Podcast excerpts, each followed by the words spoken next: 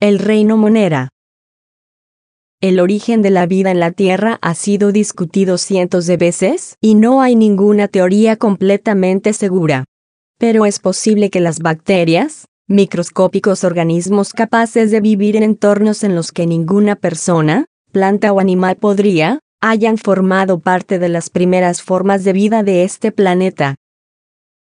Una bacteria es un ser vivo compuesto por una sola célula procariota, así que no tienen un núcleo definido, como el de las células animales o vegetales.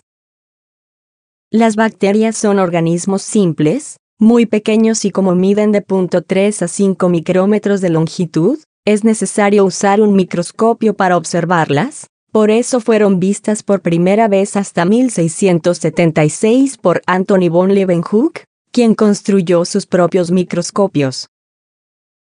Las bacterias son las microscópicas integrantes del reino monera o reino de los procariontes. A diferencia de lo que sucede con las plantas y los animales, casi nadie quiere a las bacterias. Tienen una mala reputación y se les responsabiliza de una extensa variedad de enfermedades que pueden causar la muerte. Pero no todas las bacterias son nocivas, y es casi imposible que alguna superficie de la Tierra esté libre de ellas. Desde el estómago humano hasta los residuos radiactivos, estos seres se alimentan, se reproducen y se relacionan en hábitats extraordinariamente diversos, incluso en los que tienen una temperatura de hasta 400 grados centígrados. Su ADN está diseminado por todo el citoplasma de su célula y la forma de su cuerpo es muy variable. Algunas son cilíndricas, otras parecen tirabuzones y bastones, y unas más no tienen una forma muy definida. Varias tienen un flagelo, que les funciona como una cola para moverse.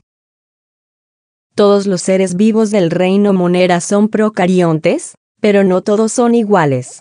El reino se divide principalmente en tres grupos, las eubacterias, las cianobacterias o algas verde azules y las arqueobacterias o arqueas. Las algas verde azules no son algas en absoluto, pero realizan la fotosíntesis y en conjunto se asemejan a esas plantas. Las bacterias son pequeñas, pero sus acciones pueden tener grandes consecuencias.